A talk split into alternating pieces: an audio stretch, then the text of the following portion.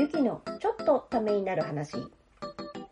この番組はパラレルワーカーの私、ゆきが今気になるその道のプロと呼ばれるゲストをお迎えしながらいろいろなお話を聞いていく番組です。はい、そんなわけで、まあ、前回ですねどんなコンセプトのお店なのかとか、まあ、はいお店をやるって決めるまでのはい音声配信とかで結構話をしてたとかっていう話を聞いたんだけど、はい。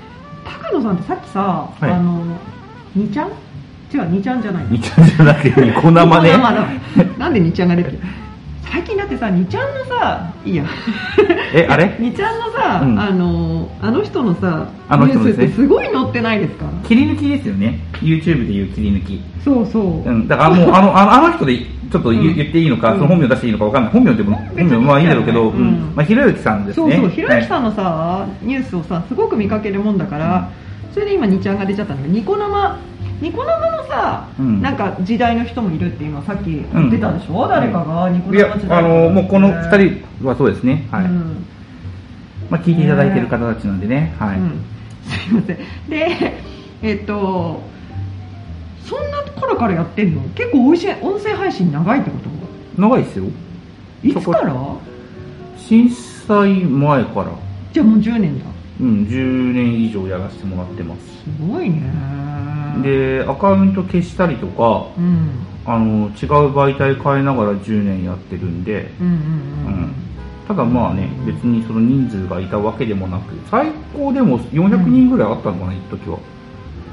ニコ生の時にね、うん。私ちょっとニコ生はあんまりこう踏み入れない聖地なので、うん。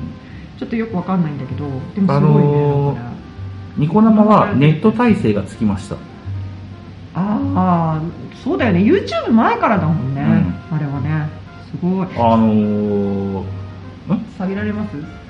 下げられます。すいません話ぶっちぎっちゃった。めちゃくちゃもう私の機材のためにあるんじゃないかっていうぐらい私にすごいクーラーが当たってですね。さっきから寒って。覚えてたのにね。申し訳ない。いえいえ。そうでもニコ生時代からうんそれをできやってるってすごいよね。時折セミプロではあるけれど、はい。高野さんって音響さんもやってるじゃない？そうですね。はいもう機材がさだんだんとさ、まあ、みんなセミプロでずっとやり続けてると大概音響さん、まあ照明さんでセミプロってあんまりいないからあれなんだけど、うん。音響さんって大概そうなってくんだけどすごいもう本格的になってきてるじゃない機材が。うーんまあ他の人から比べたらお前バカだろって言われるような機材はたくさんありますけどね、はい。で私もまあミニイベントとかだとはい。ちょっと頼んだりとかしたりしてるじゃないですか、はいはい。で自分でもそんな、まあ、ニコ生時代から喋ってるって結構多彩だなって思ってるんですけど、はい。まあ時折聞くのは出だし DJ とかやっててそこからまあ音響に興味がなあって、うん。音響になっていくっていう人はたまに聞くんですよやっぱり、はで高野さんはどっちを先に始めたの？音響が興味があって。いえっと大前提がうん。DJ でも音響でもないんですよ。なん俺もともとバンドマンだったんですよ。あそういう人もいるね。そうそう。ででもそこでうん。話しに行く人は珍しいね、DJ に行く人って。あ違うんですよ、うん。えっともともとがうん。俺バンドマンでうん。でバンドマンというか音楽に関わって食っていきたいなって思ってたんですよ最初は。かっこいい。でただそれって、うん。あのー現実結構難しいなっていうのもあったんですよ。うん。でああのーまあ、知ってる人は知ってるんですけど俺ドラムやりすぎて右腕ぶっ壊してるんですね一回。うんドラマーだったんだ、うん。すごい。でそうそうそうそうそう。でやって、うん。でちょっと腕壊したから、うんそうそうそうそうそうそう。そうでそう。そうそうだったって言われて。でえっ、とやった後じゃあでも音楽には関わっていたい、うん、じゃあ何ができるのって言ったら、うんうん、じゃあ音響の人ってドラムって結構たくさんのマイクを使うんですよ撮るときに。とき、ね。うんうん、で他の楽器よりもすごいマイク使うからそうだ、ね,、だそういったものに強くなろう。でそういうふうにじゃあ強くなったら何ができるんだろうって思ってた時に、うんうん、あライブハウスとかの音響できるんじゃん。とか、そういったのを覚えていったんですよ。うん。だから機材とかそういったもののうん。確かに、うん。バンドマンの人で音響になったって人はやっぱりいる、ライブとかでツアーだとやっぱりきちんと楽器扱える人とかもくっついて回ったりするわけ、バンドそうそうだとねそうそうそう。そうするとやっぱりそういう人は大概バンうん。もともと自分がバンドやってましたっていう人がほとんどだよね。そうそうそう。でね。やっぱりそのライブハウス以外とかで、うん。自分たちがお金ないから野外会場を借りて、うん。そのライブをするってなったら音響設備必要です、うん。でその当時はなんだろう大大学のサークルだとか、うん。仲間内でいろいろお金出して音響機材揃えていってたから、うん。個人のじゃなくてね、だそういったものでいろいろ集めた上でやっていこうって思ったんですよ、で、うんまあで大学卒業してからは、うん。機材屋さんに俺就職したんですよ一回。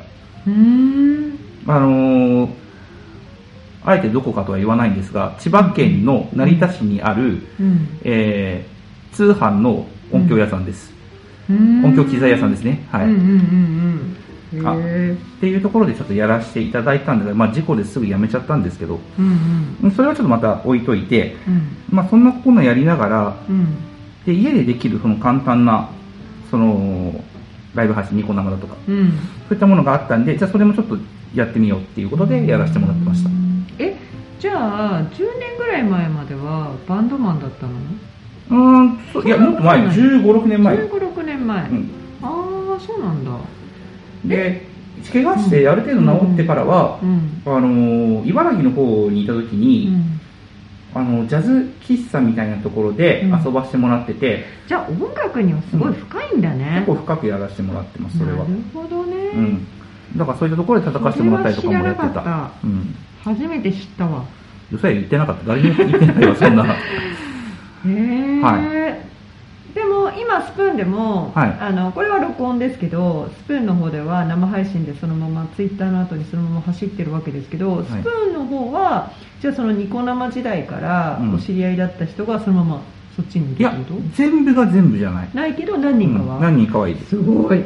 ちょっとファンをちゃんと掴んでるんじゃないですかじゃあそうですね。ただやっぱ知り合いの中でそういうふうに仲良くなっていって、うん。ちゃんと聞きに来てくれたりとか、うん。逆にこっちからもその聞きに行ったりとかっていうのやっぱあるんで、そういったものはやっぱりね、大事ですよね。うん。そうね、うんそういうつながりっていうのは大事だよね、うんなるほどね。そういう風だからまあサテライトスタジオの部分みたいなのもこの店で行いたいって思ってそうですね、それはあると思います。うーん。なんかすごい忙しいって言ってたからずっうん。とそれで忙しそうにもしてたから、はい。私全然そんな配信とかははい。ちょっとなんかお店を開けてる時にやってんのかなって思ってたら、は1回目の時の配信の時の話で。さっき言ってたじゃないですか。そのんあのー何人かもうここで配信したんで。私が 初めてじゃあります。あれ？みたいな。外からのねね。要はそのスタッフさんじゃない人で、うん。外から配信するのも初めてじゃないって言ってたけどそうですね、はい。実際、どんなえー風な配信スタイルにしていくの、どんな風にというか、うん。自分とのこういう風に対談するスタイルでもいいんですけど、うんうんうん。あのー勝手にやってもらっても結構ですっていう。でこのアカウントじゃなくて、うん。店のアカウントを作ってるんですよ、実は。ああそっちうん。でそれは配信したんですか、いや、それは、うん。この間イベント配信したんだけれども、ああもう、あのね、不発だったんです、あれは。あ。ガヤガヤガヤガヤしてっちゃって。て。そうなんだ、うん。だから、うんうん。ちゃんとこういう風にしながらやるのがいいかなっていう風に思ってて、うんうんで、できるんであれば自分との対談でもいいし、うん。あるいはその他の人たちがアカウントが持ってないけどラジオ配信してみたいうん。とか、そういう人たちにとってこうやって来て、うん。あのーやってもらえると面白いのかなっていう。なるほどでね、これが、うん。例えば、うん。その、ラジオ配信をすることによってう、ん。情報発信がされるわけですよ。で、これがもっと拡散していけば、うん。その街の情報だったりとかそういったものが流れるわけじゃないですか。で、これは基本的には、うん。その、ラジオ配信っていうアプリを使ってやってるけれども、ゆくゆくはこの商店街の、その、ね。そう、スピーカーをもう確約としてもらってるので、うん使わせてもらえるので、うん。それと同時にやれれば、うん。そういうことも高校生だとか、まああるいは主婦だとか、うん。まあもしくはこの商店街の店主の方だったりとか、そういったものとかで、そうね。いろいろか、あの、やっていければ面白いんじゃないかなっていうそう。一番最初にね、うん。そのカフェを開くかもみたいな話の時は、うん。それで相談受けたんだよね。そうそうそう。そうん。私がちょっとラジオの方の編集とかでパケで収めたりとかしてるので、うん。そうそれでラジオやれますかみたいなえそんなのやるのすごいねなんて話うん。でもだから実際こういう風にこうやって今、うん。そのスプーンの方では聞けるじゃないですか。うんうん。今ちょっとコメント完全に俺無視してるけど、うん、すごいコメント来てるようんね。で、こういう風にリアルタイムで見てくれたりとか、うんそれをちゃんと見てくれてるのがあれば、ありがたいよね。最後のコメントは読めるあ、編集したものをお姉さんのノートに公開するとかしないとか、あ、この内容ね。そうこの、そう、この、お姉さん、お姉さんの、お姉さんっていうおばさんなんだけど、あの私の方のノートにちょっと編集したのを、あの、まあ、載せさせてもらおうかなって思ってるんですけど、何回かに分けてですね。まあ、そんな、なるほど、まあ、ちょっと楽しみだね。いろいろ、いろいろあるよね。本当こう、遊び場って言ってたけど、うん遊び場だなとは思っていて、楽しみだなと思ってるんですけど、まあ、じゃあ、次回以降、ちょっとお店を行うことを決めるまでの話とかですね、実際にお店をオープンしていく、ちょっと面白さなどを聞いていきたいと思うんですけれども、はい。スプーンは本気で2時間、何？そのまま垂れ流していくつもりですか？一回来た方がいいなって言うけど。いや、別に いいですよ。それは、あの、高野さんのアカウントですので。はい、じゃあこのまま垂れ流していきますので、はい、よろしくお願いします。ということで、まあちょっと録音の方は、こちらで一回切らせていただきます。はい、では録音の方はありがとうございました。